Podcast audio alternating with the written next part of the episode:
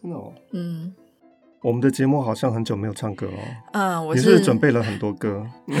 我是节目制作人，也是制作单位生鲜食材的营运长王维轩 Vivi。因为钟老师很难相信一件事情，就是很多人赞助这个节目，嗯、他的描述跟附注留言是希望老师可以好好讲故事，嗯、不要再唱歌。真的吗？真的。但应该也有很多人希望我再唱吧。所以我们现在就要来看看啦，嗯、看看哪一个多。是，我们要开一个活动。嗯。这个赞助链接会在单集简介。嗯，如果说你赞助这个节目，你可以写说你是赞助老师唱歌还是赞助老师不唱歌。嗯，那如果当月的赞助人数、嗯、或者是看谁多，对，看谁多，我们就决定怎么做。没错，因为老师听到这件事之后，已经准备了一个歌本，是不是？没有把钱柜下载而已了。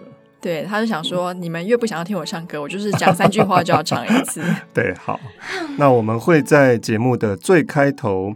把你的名字公布出来，例如说，本节目由王晓明赞助，钟正道老师啊，本集不唱歌，对，这样子表彰你的丰功伟业。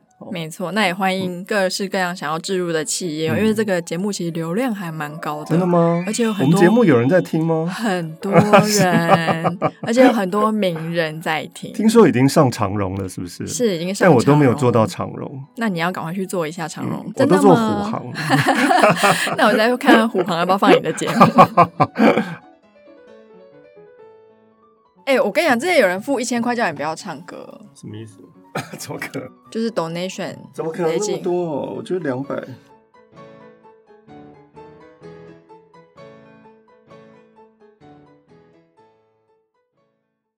本节目由生鲜食材科技出品。Hello，欢迎一起今天遇到艾玲姐。今天我们要遇到的是抗战结束喽，一九四七年五月十六号到三十一号，艾玲姐在上海的小日报。连载的《郁金香》这篇小说是一九四七年，也就是抗战之后，张爱玲发表的作品。各位知道，张爱玲在一九四七年已经被关上了汉奸这个名号，所以在发表小说上面非常的不顺利。而上海的这个小日报还愿意用张爱玲这个名字发表小说，可见得这真的不是一件容易的事情。这篇小说淹没了五十八年。因为一九四七年是一个乱世，我们又看到了国民党跟共产党第二次的内战，因此这篇郁金香并没有太多人注意。一直到了两千零五年，有一个研究生叫做李南的，他在研究上海的小报专题研究的时候，发现到，哎，怎么上海的小日报一九四七年五月十六号刊登了郁金香，而且还连载了十几天、哦？所以就问他的老师吴福辉老师说：“这一篇到底是不是张爱玲真正的作品？因为从来都没有把这篇小说放进张爱玲的任何的全集当中，张爱玲似乎也忘记了。但是其实张爱玲在一九九五年已经过世了啊，所以没有办法跟张爱玲确认。但是我们读了之后，非常的确定，这当然就是张爱玲的作品。这是一个传统大户人家的下女的故事。”这个下女名叫做金香，一开场，她就很吃力地把两扇沉重的老式拉门用力地推到墙里面去。这个意象非常的重要，好像是中国又开启了另外一个时代了。门的这边是客厅，墙上挂着中国山水画，都配了镜框子。那个红木框子沉甸甸的压在轻描淡写的画面上面，非常的不相称。张爱玲说：“这个框子太重了，而画里面的东西太轻了，就像是薄纱旗袍滚了极阔的黑边。那时候的女太太们刚实心用一种油漆描花，上面撒一层闪光的小珠子，也成为一种兰闺韵事。这个兰闺指的就是在闺阁当中女性所从事的工作，在门的那边。”是我们的两位主角，一位叫做陈宝初，一位叫陈宝瑜，他们是兄弟。宝是宝贝的宝，宝初的初是初见面的初，而他的弟弟宝瑜是多余的余。这对兄弟并不是由同一个妈妈生的，他们在那里吃早饭。两个人在他们的姐夫家里面住了一个暑假了，他们的姐姐跟姐夫是这个家里面的太太跟老爷，因此陈宝初跟陈宝瑜就被唤作是大舅老爷跟二舅老爷。虽然叫做老爷，但是其实他们年纪非常的轻啊。宝初今年才大学毕业，大概也就是二十三、二十二岁左右。这一天，宝瑜只管把熏鱼头和肉骨头抛到桌子底下去喂狗吃。哥哥宝初就说了：“你不要再去引那只狗了，这个地方糟蹋成什么样子了？”宝玉就笑说：“你看这小家伙多有意思啊！”这句话是双关的意思啊，一方面指的是那只小狗，一方面指的是我们的女主角要登场了，也就是夏女金香。宝玉弟弟就看见那个丫头金香走了过来，越发高兴了起来，撕了一块油鸡。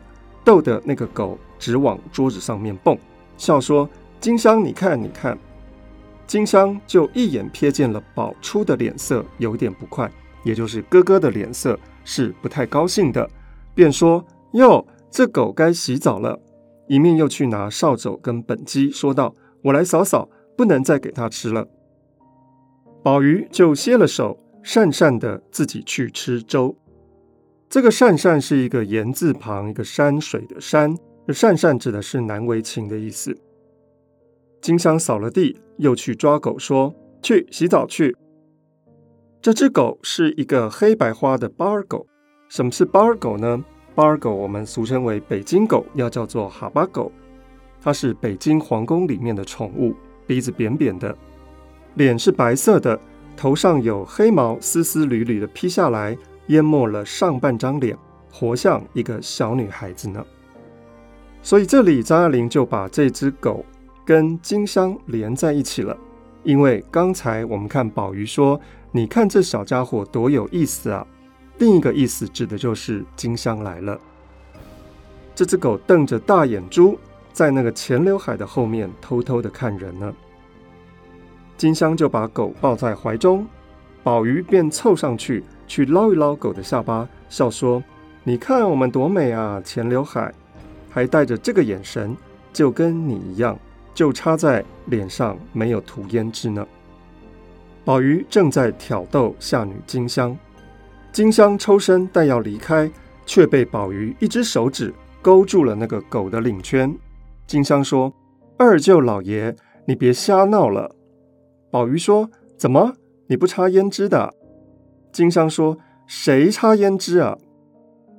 然而金香的确是非常红的红颜，前刘海与浓睫毛有侵入眼睛的趋势，欺负的一双眼睛总是水汪汪的。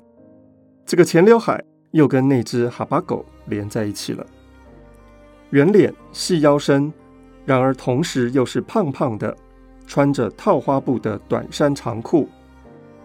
淡蓝布上乱堆着绿心的小白素心花，这就是金香的装扮。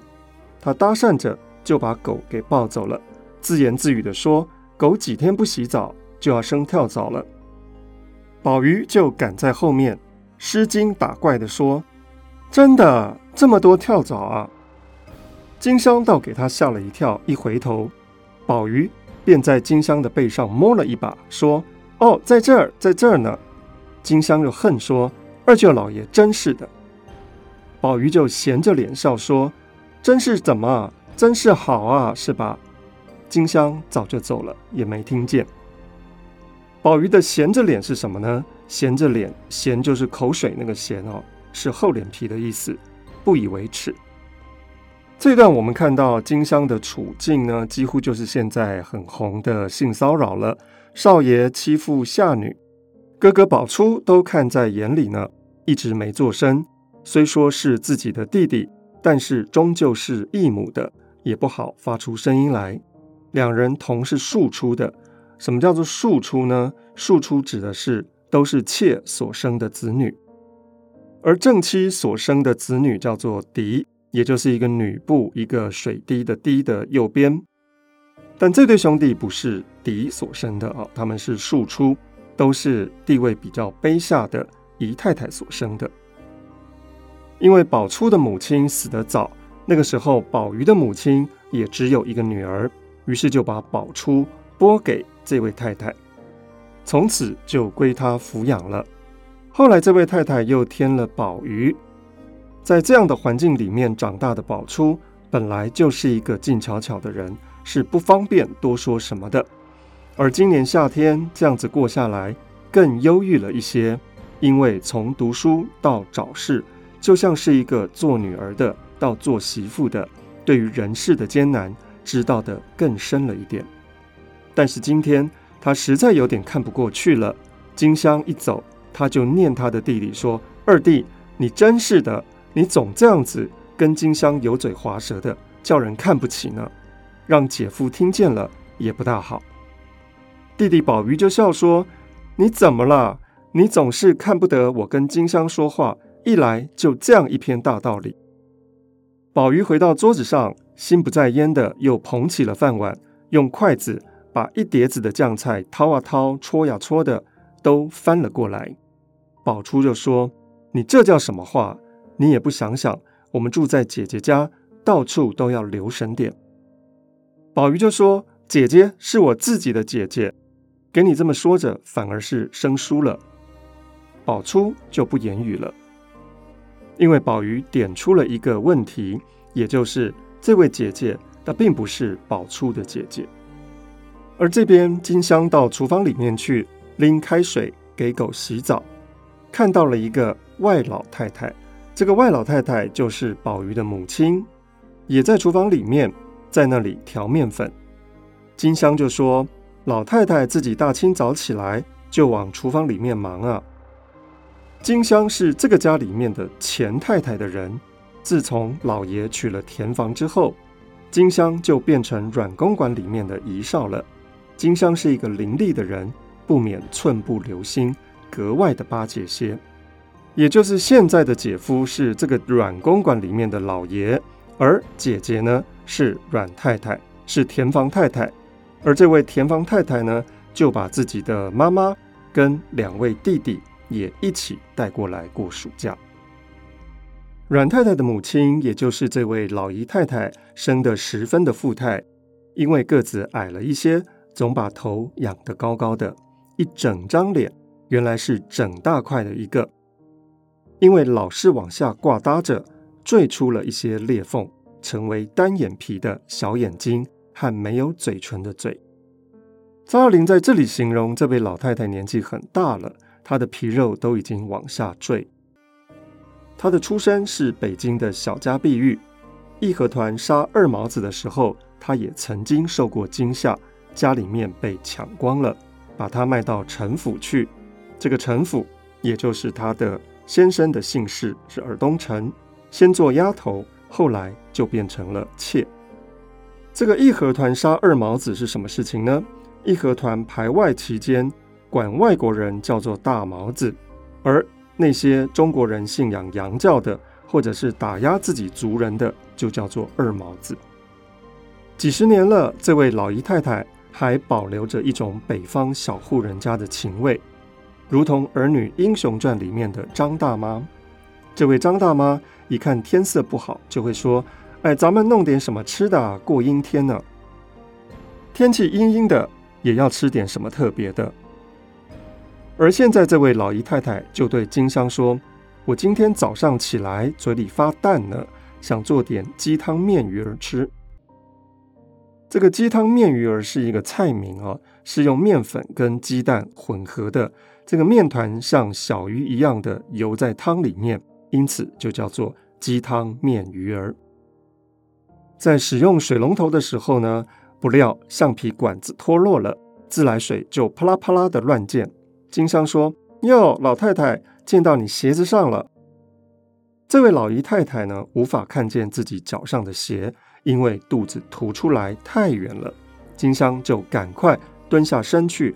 帮这位老姨太太擦干，而这个时候水开了，金香拎着一壶水，夹着狗上楼去。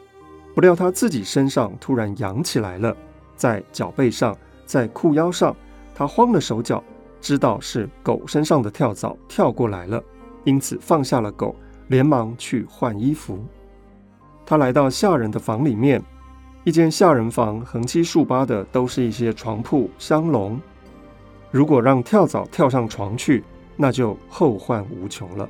他转念一想，就把那壶热水给狗洗澡的，姑且倒在一个红漆的脚盆里面，而脱下来的衣服都泡在水里。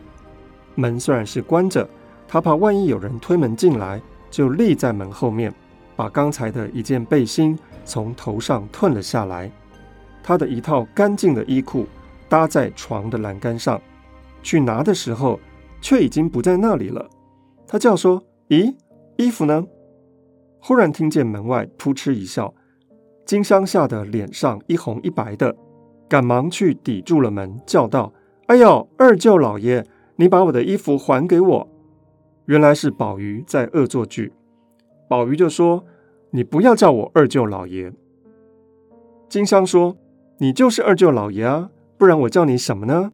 谢谢你啊，你赶快还我吧。”宝玉胆子非常的小，也就不敢使劲的把门顶开，再看金香一眼，只说：“不行，你先好好的叫我一声，我再还你。”金香哀求着说：“二舅老爷，请你赶快还我吧。”宝玉说：“我不是告诉你说不要叫二舅老爷吗？”金香把声音一低，说：“你再不还我，我可要嚷嚷了。”宝玉就说：“我知道你不敢嚷嚷的。”金香一赌气，把水盆里面的湿衣服捞出来，搅干了，胡乱的穿在身上。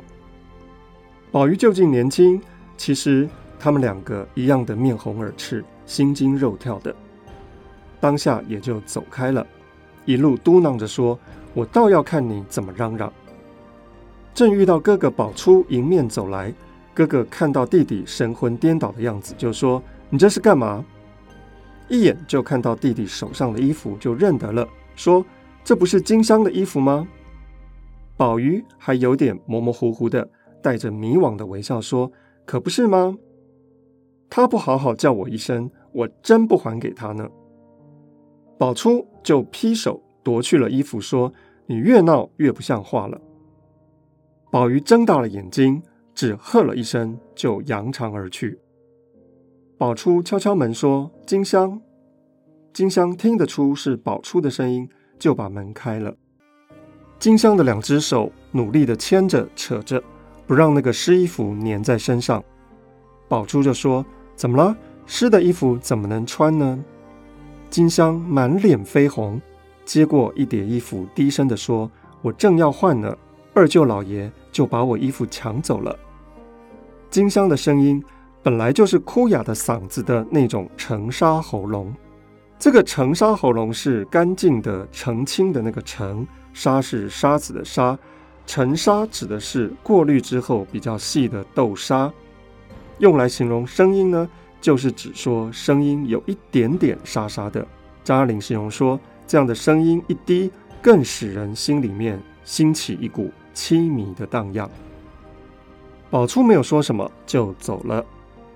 阮太太醒来了，就按铃叫人，而老姨太太照例到女儿的房间里面来。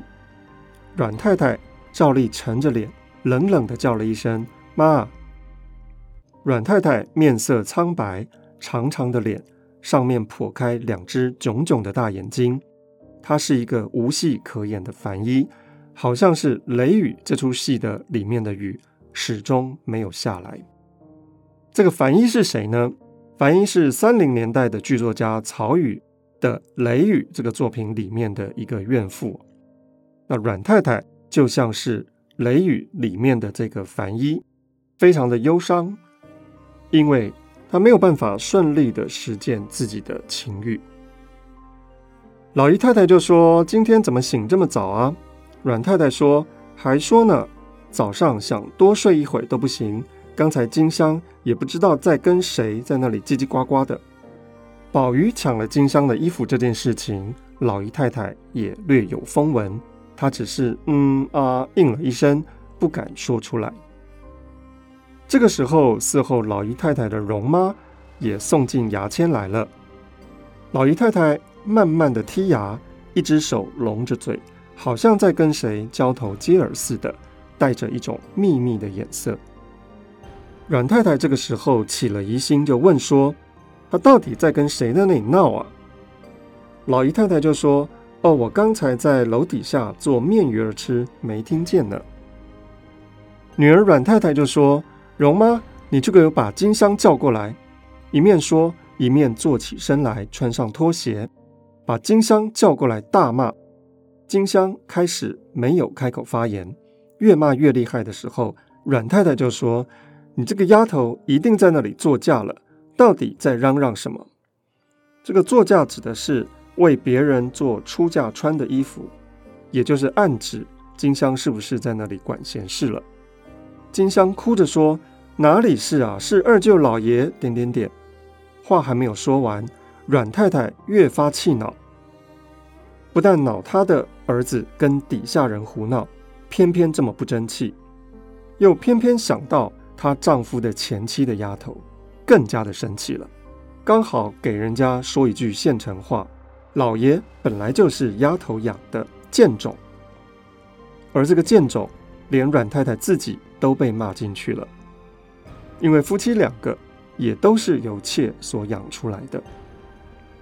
阮太太有苦说不出，只大声的说：“你这个死丫头，自己那样的疯，还要说二舅老爷。”你就少给我惹惹他们吧，下回你再敢招惹舅老爷们，我就把你赶出去。金香哭得呜呜的，还在那里分辨。老姨太太做好做歹，就把金香推了出去，说：“得了得了，去吧，下回少跟舅老爷们讲话，别理他们。”阮太太气得心口发疼，点了一根香烟，倚在床上吸着，说。我倒要问问看宝玉怎么回事。老姨太太说，他们哥俩拿着游泳衣，说到虹口游泳去了。阮太太一只脚踏在床上穿丝袜，因为她太瘦了，穿袜子怎么拉都拉不挺，好像是袜管子永远嫌太肥了。那个深色的丝袜皱出了一抹一抹的水墨痕。她锁着眉说：“妈呀！”你应该管管他们了。我觉得二弟有的时候真的爱说废话。老姨太太怯怯地咳嗽了一声，叹说：“哎呀，他一年到头用功读书，回来说两句笑话也不让他说啊，这不是太闷了吗？”阮太太就怒说：“妈，你就是这样，你不说，我跟弟弟说。”老姨太太怕这个女儿措辞太严厉了。忙着说：“得了得了，你也别生气了。我回头就跟他说。”这位老姨太太怕她的女儿，怕她的儿子，也怕荣妈。荣妈是一个大家风范的女仆，高个子，腰板挺得笔直，因为是满洲人，一张忠心耿耿的长脸，像一只棕色的马。老姨太太做了她的主人，一辈子于心有愧。那天，荣妈背地里还跟老姨太太说：“刚才姑奶奶告诉我，要给这个金香找一个人家呢。”这姑奶奶指的就是阮太太。老姨太太就说：“她认真想把金香给嫁了。”我们姑奶奶也真是的，刚过门来就把他们那边的老人全部的打发了。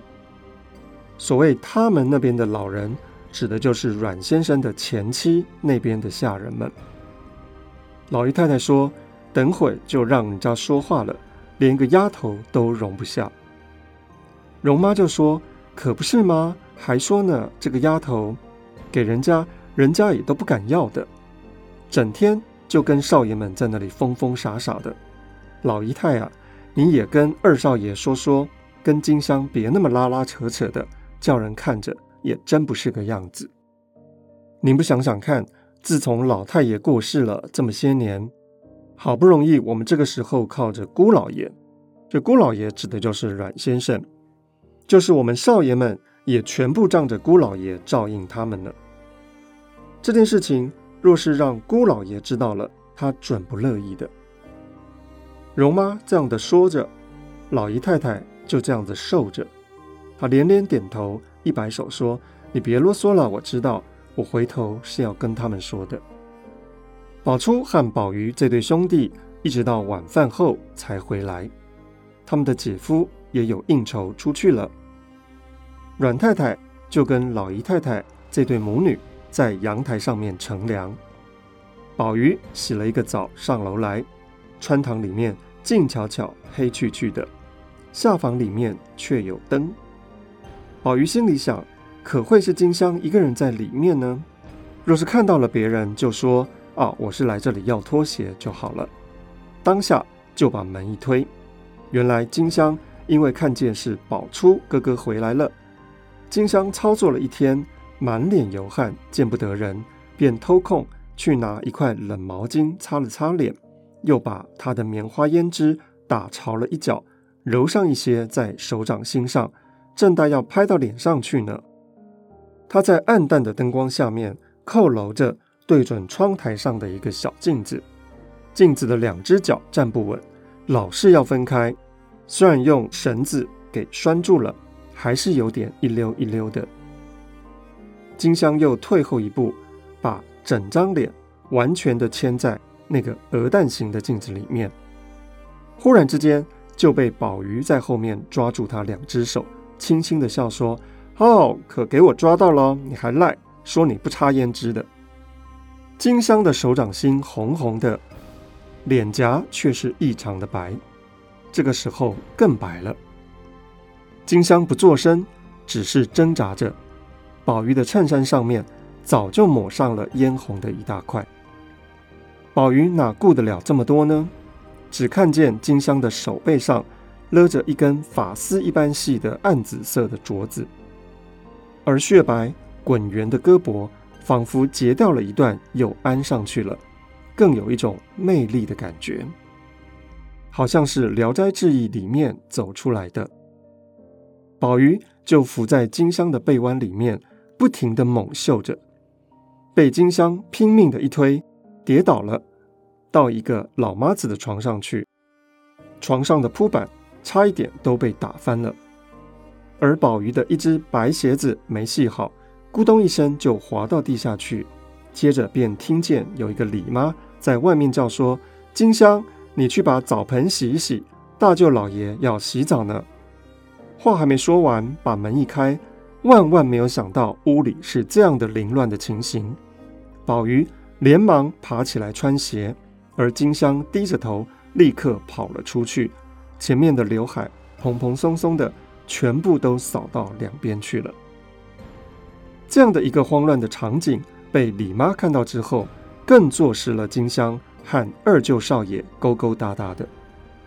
在这个房子的另外一个场景，面临阳台的起坐间里面开着无线电，正播送着话剧化的王熙凤大闹宁国府。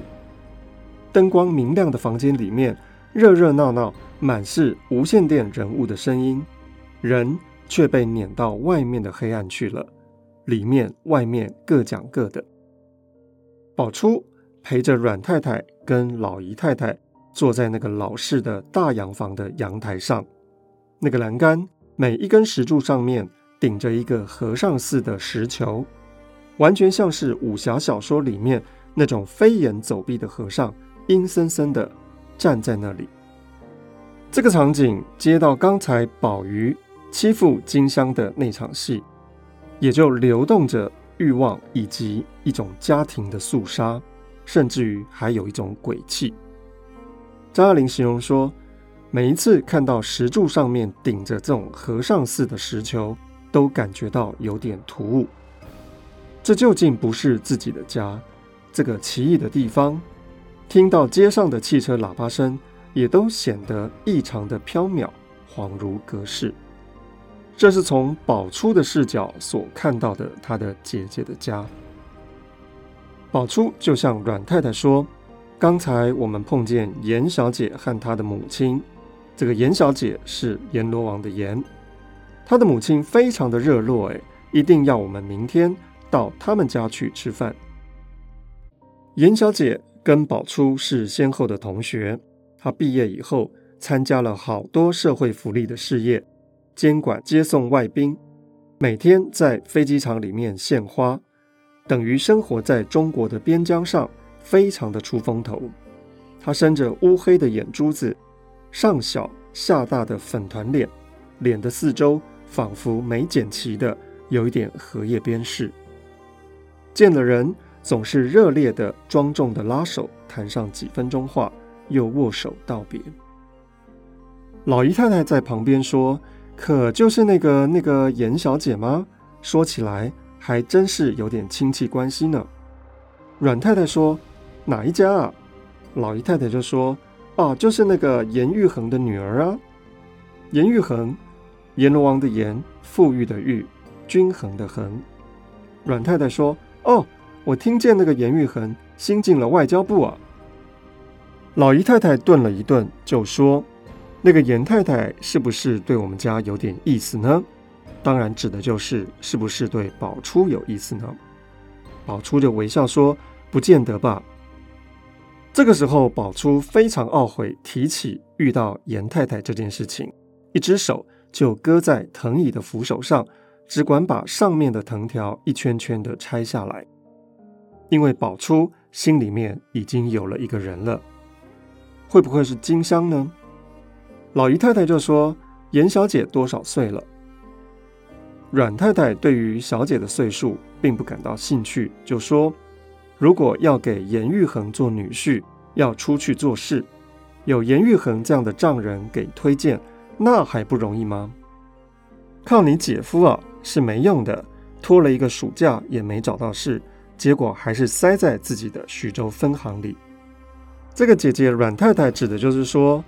本来他的先生阮先生要帮宝初找一个好工作的，但是也好像没什么好工作，最后还是把宝初塞在徐州分行里面。老姨太太却又担忧起来，跟宝初说：“哎呀，真的，那个事情是你去救的，是吧？”老姨太太这句话其实有两个意思啊，一个是指徐州分行这件事情。另外一件事情就是刚才更前面的那个话题，也就是严小姐的未来。阮太太就说：“还是让大弟去好了，二弟那个孩子脾气，离开家哪行啊？”阮太太把话题转到了徐州分行这件事情，说：“这个工作还是让大弟去。”也就是阮太太她规避了。严小姐未来可能要嫁给宝初这件事情，老姨太太听了方才放心。我们在这里看到了很多的人际的互动哦。严家跟阮家比起来呢，严家是比较高的，所以如果未来和严家缔结婚姻的话，阮家呢算是高攀。而对于宝初来说，后母这个老姨太太跟她的异母的姐姐阮太太。并不想便宜了宝初，而更想把严小姐跟宝玉凑作对。而刚刚好，宝初对严小姐也没什么意思，所以也就顺水推舟，把话题呢转移到了二弟身上。宝初就说：“那个严小姐给二弟倒是蛮适合的，不知道二弟的意思怎么样呢？”阮太太就笑说：“那你呢？”你也自己留点神啊！现在人都讲究自由恋爱了，单靠人介绍是不行的。阮太太的这句话呢，也就肯定了刚才宝初的提问，也就确定了二弟是要跟这个严小姐结成亲家的。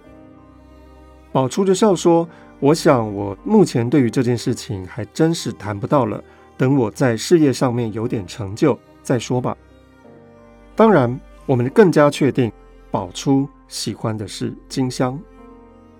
正说着，宝玉来了，宝初就笑说：“你来正好呢，妈要给你讨媳妇儿。”阮太太就说：“刚才你大哥说有一位严小姐，我觉得挺好的，那样的人家往哪里去找啊？”